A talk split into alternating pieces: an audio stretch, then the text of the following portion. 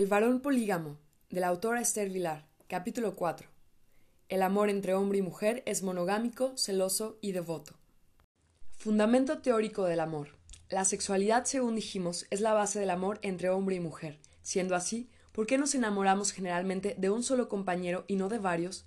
¿Por qué no duermen cada día con alguien distinto las personas facultadas para elegir? ¿Por qué renunciamos totalmente al sexo cuando no está presente el amante, en lugar de seguir satisfaciéndolo con cualquier compañero sexual asequible? ¿Por qué somos fieles cuando amamos? ¿Por qué nos mostramos entonces celosos e intolerantes? ¿Por qué es determinativa para el amor entre hombre y mujer la concentración en una persona específica? Para comprender todo esto debemos comenzar por saber lo que es una persona, o dicho de otra forma, necesitamos analizar someramente la estructura del yo. Klaus Van dice, lo que es alguien o algo queda definido por todo cuanto no lo es. En un mundo integrado tan solo por dos individualidades, una máquina mecanográfica diferiría mucho de lo que es nuestro mundo excepcionalmente pluralista. Sería esto, a diferencia de aquello. No habría posibilidad de afinar más tal definición. Para un legionario de César o un elefante, esa máquina no significaría lo mismo, ni mucho menos, que para una mecanógrafa. Lo que puede ser algo depende del ambiente circundante, de su mundo eventual, de todo cuanto no lo es. El todo por cuya mediación se define el algo es abstracto, dice Van. En aquello que no es algo, representa el sistema abstracto que asigna al algo un lugar concreto. Es el único fondo donde puede destacar el algo como uno. Así, pues, el algo solo es definible cuando ocupa un lugar específico e intransferible dentro del sistema. Ello significa que un sistema debe ser incontrovertible y una definición concebible. El definido debe ser concebible. Como se precisa definir todo lo que es en un sistema, todo lo que es será concebible. El sistema es aquello que no es algo. Mientras el algo exista, será definible concebiblemente por todo cuanto no sea él, por el sistema. Eso atañe también al yo siempre, siempre y cuando se le conceptúe como algo. Yo estoy definida concebiblemente, mientras exista como algo concebible, por todo cuanto no soy como tal algo por mi sistema. Es mi sistema porque él me define. Es el mundo entero, pero el mundo entero donde yo vivo. Es el mundo de mi escala evaluador, evaluadora, el mundo tal como lo veo yo. Quizás haya otros sistemas, otros mundos, además del mío, pero para mí ese es mi sistema, mi mundo absoluto.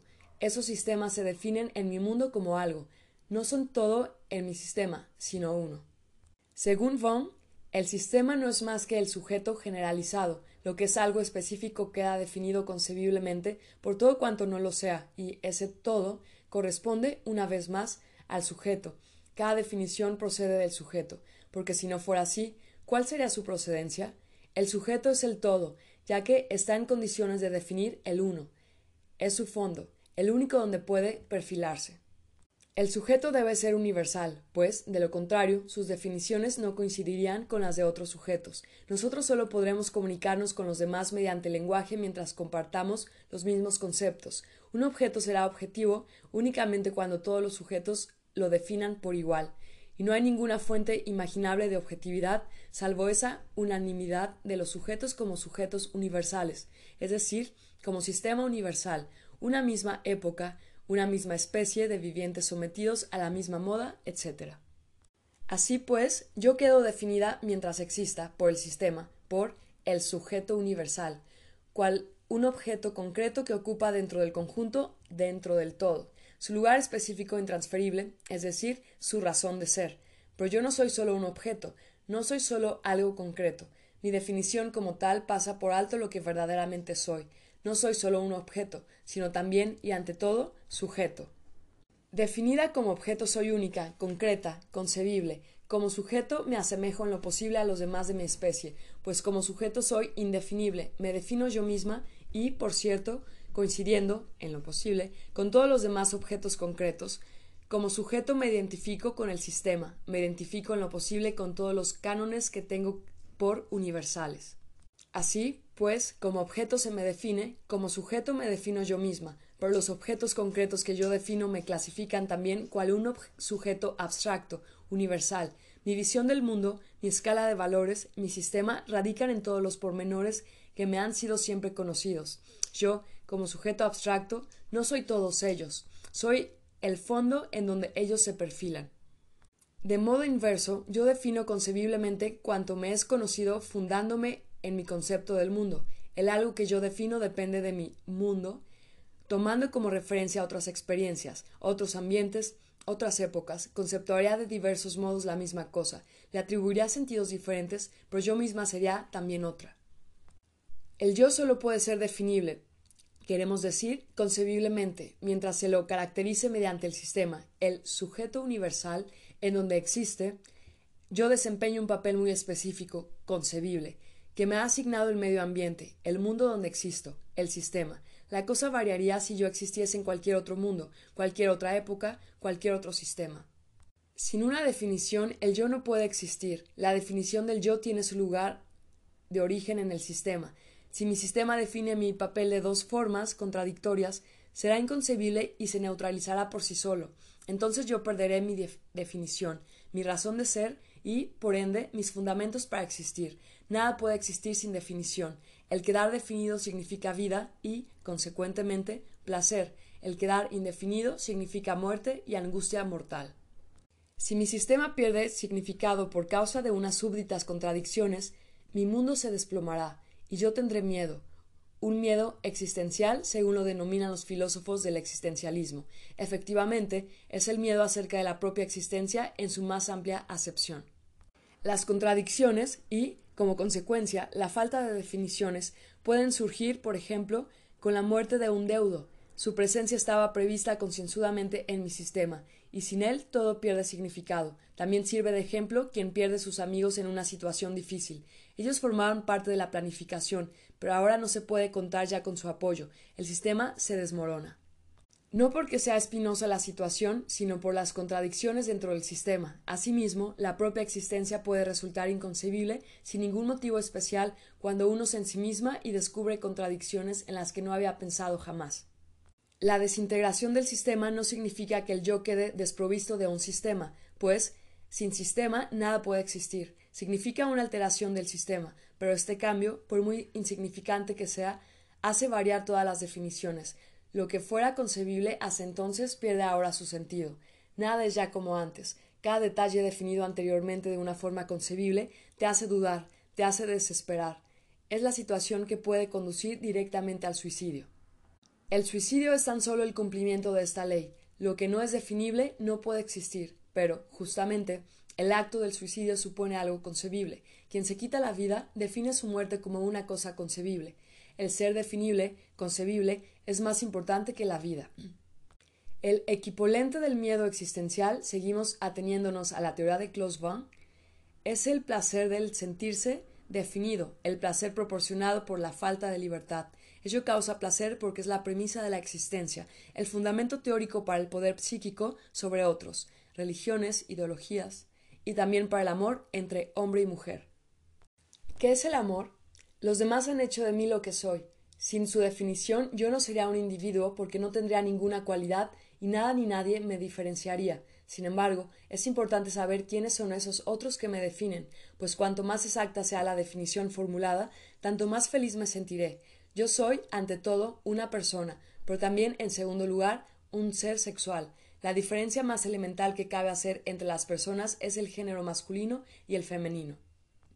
De allí que yo prefiera dejarme definir por una persona del sexo opuesto. Ello ofrece dos ventajas. El otro, mi sistema, es uno y su opinión sobre mí, por lo tanto, no puede contradecirse, y él es mi polo opuesto sexual. ¿Quién podrá definirme como mujer mejor que un hombre? Por tanto, el definidor idóneo aquel que puede decirme con mayor exactitud cómo soy, en calidad de persona y ser sexual, es mi enamorado. Ahí reside también la razón de que el amor haga más feliz o infeliz que cualquier otra cosa. Amor es sometimiento total y recíproco. Cuando un hombre y una mujer se quieren, se hallan en estado de definición absoluta. Cada uno sabe en todo momento quién, cómo y qué es. Cada uno representa la máxima autoridad para el otro. Entre dos enamorados cada cual es objeto del otro, pero también sujeto. Ambos son mutuamente todo. El definir adquiere aquí su máxima expresión y precisión. El definidor es una sola persona y me define por completo, mi psique en la conversación, mi cuerpo cuando hacemos el amor. Un amigo o enemigo puede decir algo sobre mi mentalidad, un amante puede catalogar mi cuerpo, pero el enamorado abarca toda mi persona. Cada caricia suya me muestra cómo soy, hermosa, codiciable. Cada pregunta suya y cada respuesta me dice lo que soy, una persona con la cual desea relacionarse, una persona más interesante que cualquiera de sus conocidas, y, precisamente por haberme elegido, mi enamorado me convierte en algo único sobre este mundo. Soy yo a quien él ama, y ninguna otra. Si ese amor es feliz, las definiciones serán cada día más exactas y después de cada cita yo sabré todavía mejor quién soy. Los demás pueden decir sobre mí cuanto gusten. Yo no les creeré ni una palabra. Solo mi enamorado sabe quién soy y me lo dice. Como sus definiciones tienen cada vez más precisión, mi dependencia de él aumentará sin cesar, pero a él le sucederá exactamente lo mismo. Yo le digo que le pertenezco, que puede hacer conmigo cuanto guste, que no puedo vivir sin él. Y esto no es exageración. Realmente no podría vivir sin él pues si me faltara, yo no sabría para quién debería sobrevivir, ni quién sería yo. Él es mi sistema. Si mi enamorado me abandonara, sobrevendría una carencia peligrosa de definiciones, un estado de libertad total, ante lo cual yo solo podría reaccionar. Si fuera un gran amor auténtico, una definición absoluta de cuerpo y alma, con apatía y desesperación, demencia y suicidio, con miedo existencial. Esas penas de amor tantas veces ridiculizadas son, quizá, la mayor desdicha que pueda asaltar a un ser humano. Es la experiencia más intensa de libertad que nos ofrece el mundo. ¿Cómo es el amor? Si el amor es la definición total de cuerpo y alma, formulada por otra persona exclusiva, reunirá necesariamente las siguientes propiedades. 1. El amor es monogámico. Yo puedo dejarme amar, tal vez, por dos compañeros, pero solo puedo querer a uno. La bigamia es un concepto sumamente impreciso. Las opiniones de mis dos compañeros sobre mí se contradirán por necesidad, al menos en los detalles conclusivos, pero justamente ahí reside la dificultad del amor. Si me someto al juicio de diversas personas, no sabré cómo soy y, por tanto, no podré ser feliz. Esa es una diferencia importante entre el amor profesado al objeto de pupilaje y al objeto sexual. Nuestro amor puede englobar varios objetos de pupilaje, pero solo un objeto sexual. Los objetos de pupilaje son malos definidores. Dicen al protector te necesito y nada más. No le participan cuáles son las cualidades personales que le inducen a necesitarlo. Esas cosas le son indiferentes. Además, si las circunstancias lo requieren, están dispuestos a trocarlo inmediatamente por otro protector más conveniente. Veas el capítulo Los padres son impotentes. Debido a la diferencia entre protegido y proveedor, en el plano intelectivo, los objetos de pupilaje se sienten también definidos de una forma vaga. Su dependencia del protector es esencialmente material. 2. El amor es celoso. Si mi enamorado con su amor define todavía a otra, yo pierdo mi individualidad. Entonces seré como la otra a quien también quiere mi enamorado. Como el amor es monogámico, él no quiere a ninguna de las dos, pero yo ignoro tal cosa. Tengo un doble. Para ser nuevamente única debo aniquilar a mi rival o buscar un nuevo amor. Los celos no son, por fuerza, una muestra de amor, pero tampoco puede haber amor sin celos. La tolerancia no es una prueba de amor, sino precisamente lo contrario. Quien no tenga inconveniente en compartir su enamorado con otra, le dice, inequívocamente, que no le interesa como compañero sexual, que, en el mejor de los casos, le inspira altruismo o amistad. Uno solo es celoso en el terreno donde uno es definido por la otra persona. El objeto de pupilaje solo me define como protectora. Por tanto, yo puedo sentir celos únicamente cuando no se me defina como protectora, cuando mi hijo, por ejemplo, prefiera a otra persona como madre. En todo lo demás, él puede obrar como le plazca, nada provocará mis celos. Un amigo no me define como compañía sexual y, por tanto, yo podré sentirme celosa solo si él traba amistad con otra persona. El llamado matrimonio liberal, en el que uno tolera que su cónyuge duerma con alguien más, no tiene como base el amor, sino la amistad. El trato carnal que se produce entre los componentes de un matrimonio liberal es un servicio amistoso totalmente ajeno al amor.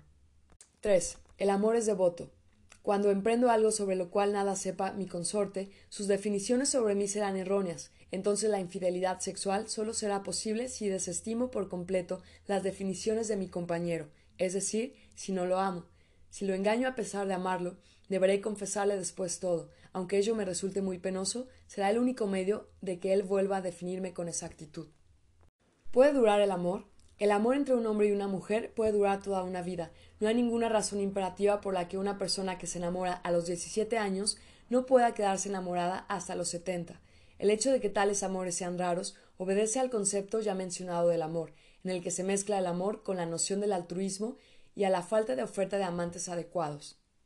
¿Qué es un amante adecuado? Recordemos las premisas para el origen del amor entre hombre y mujer. A.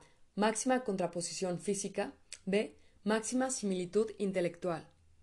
La contraposición externa se da en casi todos los enlaces. La ley biológica se encarga de mezclar ópticamente los factores hereditarios extremos dentro de la misma especie. Veas el capítulo ¿Qué es un compañero sexual? Nosotros elegimos instintivamente a aquel compañero o compañera cuyo físico se diferencie con claridad del nuestro. La similitud intelectual brilla casi siempre por su ausencia. Sin embargo, sería necesaria por las siguientes razones. 1. Cuando el compañero sexual sea demasiado lerdo, uno tratará instintivamente de protegerlo. Quien satisfaga su deseo sexual con una persona intelectualmente inferior se sentirá como si estuviera abusando de ella. La sexualidad con seres inferiores condiciona el extravío sexual, incesto, poligamia, o origina los remordimientos de conciencia, mojigatería. 2. Cuando al compañero sexual le falta la similitud intelectual, no podrá definir a su consorte. Si es inferior intelectualmente, no podrá decirle cómo es, y si tiene superioridad intelectual, el otro o la otra no lo entenderá. Dicho con otras palabras, para que el amor entre hombre y mujer sea durable, ambas partes deben ser iguales en todo, salvo aquellas peculiaridades que ellos conceptúen como específicamente sexuales. Ahí deberán contraponerse cuanto sea posible. Así, pues, el amor tendrá mayor o menor duración en la medida que se cumplan ambas condiciones. El amor breve, amorío, sobreviene cuando uno de los enamorados es muy inferior intelectualmente al otro. Los amoríos pueden terminar en matrimonio, encadenando así a dos personas para toda su vida, lo cual no altera el hecho de que su amor sea, en definitiva, una aveniencia mezquina. Pero, ¿cómo puede haber amor entre dos personas dispares? ¿Cómo se concibe que un hombre confunda, aunque solo pasajeramente, su inclinación hacia una protegida con un gran amor? ¿Por qué se enamora una mujer de un hombre cuya mentalidad le resulte absolutamente incomprensible? Recordemos que el amor es definición total, definición de cuerpo y psique. En un amorío, mi cuerpo puede quedar perfectamente definido, sobre todo cuando la apariencia de mi amante corresponda en gran medida a mi sentido de la estética. Eres hermosa, eres codiciable, me dirá mi apuesto amante con sus abrazos, y yo le diré con los míos, eres hermoso, eres codiciable. Para sustentar las halagadoras definiciones de ambos cuerpos, nuestra psique utiliza una pequeña artimaña. Si mi amante me supera en torpeza, yo lo idealizo. Si soy más torpe que mi amante, procuro idealizarme yo misma. A. Idealización del otro. El idealizar a una persona con la cual se desea dormir hasta el extremo de tener ese deseo por amor es una pequeñez, incluso se puede ver pasajeramente la torpeza de otro como una especie de inteligencia, pues mientras la inteligencia se manifiesta con acciones comprensibles, lógicas y, por consiguiente, es mesurable, calculable y gobernable, las acciones del torpe están desprovistas de todo juicio, y por ende no se las puede prever ni analizar. La torpeza suele surtir efectos sorprendentes. Por ejemplo, a un lerdo le falta la imaginación necesaria para percibir una situación peligrosa, y, de resultas, mostrará aplomo y superioridad cuando afronte el peligro en su medio circundante. Un lerdo suele tomar rápidas determinaciones, puesto que carece de pensamiento abstracto, solo ve, por lo general, una salida ante tal o cual situación. Y esa salida es no raras veces la justa. Como el torpe no sabe nada y, por lo tanto, tampoco puede hacer comparaciones, su criterio sobre problemas intelectuales es, casi siempre asombrosamente consecuente. Con frecuencia transcurren varios meses hasta que uno logra imponer un sistema a la existencia asistemática de su lerdo consorte, y entonces se revela el, aplomo de éste como lo que ha sido siempre en el fondo, facultad abstractiva y sensibilidad deficientes ocasionadas por una experiencia insuficiente. Cuando sucede tal cosa, uno no podrá seguir idealizándolo aunque se lo proponga, y si uno no tiene ya posibilidad de idealizarlo, tampoco la tendrá para amarlo. Un simple está incapacitado para definir con sus escasos conceptos la pluralidad del compañero o compañera. Cuando un niño dice a su padre que es formidable, sus palabras son conmovedoras, pero jamás creíbles. El padre sabe que sus modestos conocimientos empíricos le impiden todavía apreciar si él es verdaderamente formidable comparado con otros hombres. Quien descubra un buen día la torpeza del enamorado o la enamorada descubrirá también muy pronto que sus caricias ya no le causan placer aunque siga apreciando su hermosa apariencia. Compartir el lecho con una persona torpe es la cosa más solitaria del mundo. Entonces el sexo se torna sexo escueto, y a menos que haya mediado antes la adopción, el enlace se extinguirá. B. Idealización de la propia persona. Mi amante, el erudito profesor X, se ha enamorado apasionadamente de mí. Según dice él, le fascina sobre todo mi cualidad y una rara propiedad que no posee cada mujer. A decir verdad, no entiendo lo que quiere significar, pero me siento halagada. Soy una mujer con la cualidad y es decir, una persona poco común. Me estoy idealizando. Sin embargo, esa cuestión empezará a aburrirme con el tiempo. Esa cualidad y no me dice nada ni ocupa ningún lugar en mi escala de valores, ya no hay entendimiento entre el profesor y yo, nos falta el lenguaje común. El hecho de que me ame ese hombre instruido entraña cierta cuota de definición, me convierte en amante de un erudito, pero no me revela quién soy yo. Si no se ha producido la adopción, abandonaré muy pronto a mi talentoso enamorado y buscaré otro más lerdo que hable mi propio lenguaje y comparta mi mundo conceptual. El profesor es inadecuado como compañero sexual mío. Las relaciones con él eran sexo escueto, porque no podían definirme suficientemente como individuo. Sexo escueto es el acto carnal sin amor, es el sexo entre dos personas que en el fondo no se entienden. Los compañeros sexuales con diferentes niveles intelectivos solo podrán permanecer juntos cuando cada uno tenga otra persona que lo defina. El sexo escueto condiciona la infidelidad psíquica, un recurso predilecto para aquellas parejas que, por razones extrínsecas, deban continuar unidas el resto de su vida. La esposa tiene una buena amiga que la delinea siguiendo las estrictas reglas del sistema denominado feminidad, que en nombre de todas las mujeres dictamina cuánto vale ella como mujer. Sus referencias son el número de hijos, la calidad del piso donde habita y su mobiliario, la elegancia del guardarropa, la posición social del cónyuge, etc. El marido tiene amigos, colegas, correligionarios que le proporcionan definiciones fragmentarias sobre su persona. Tales maniobras permiten que ambos consortes denominen amor al motivo de su continuada unión.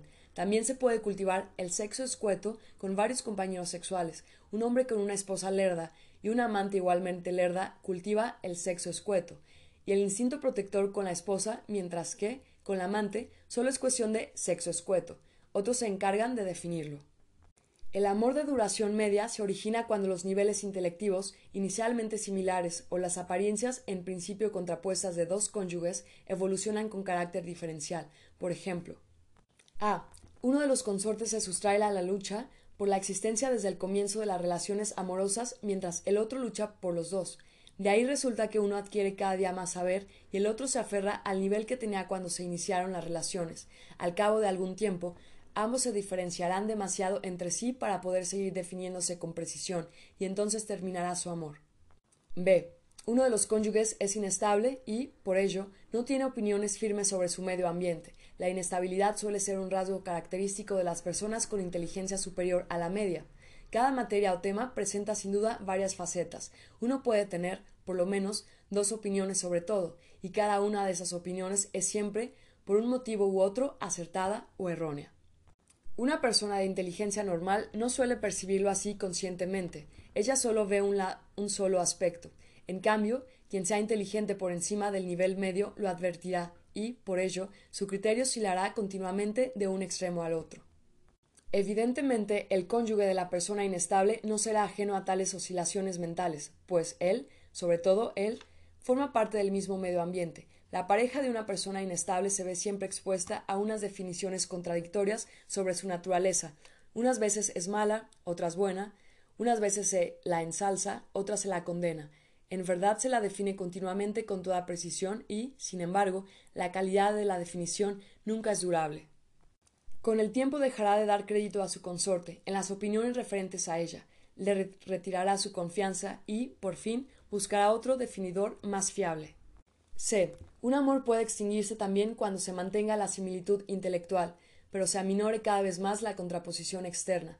Una mujer ingeniero cuyos conocimientos similares a los de sus colegas le hagan adoptar también actitudes parecidas, cabello corto, lenguaje, risas y movimientos masculinos, se mostrará cada vez menos femenina ante su cónyuge. Un peluquero que empieza el día menos pensando a hacerse la manicura perfumarse y teñirse el pelo, perderá todo atractivo para su consorte, quien lo amaba todavía cuando no había manicura, ni perfume, ni tinte. A ella le parecerá afeminado. Como es sabido, los grandes amores son excepcionalmente raros. Para que nazca un gran amor deben ocurrir, según hemos dicho, dos premisas fundamentales, contraposición externa específica entre ambos cónyuges, uno es el polo opuesto del otro, hombre muy varonil, mujer muy femenina, e igualdad en todos los aspectos ajenos a lo específicamente sexual.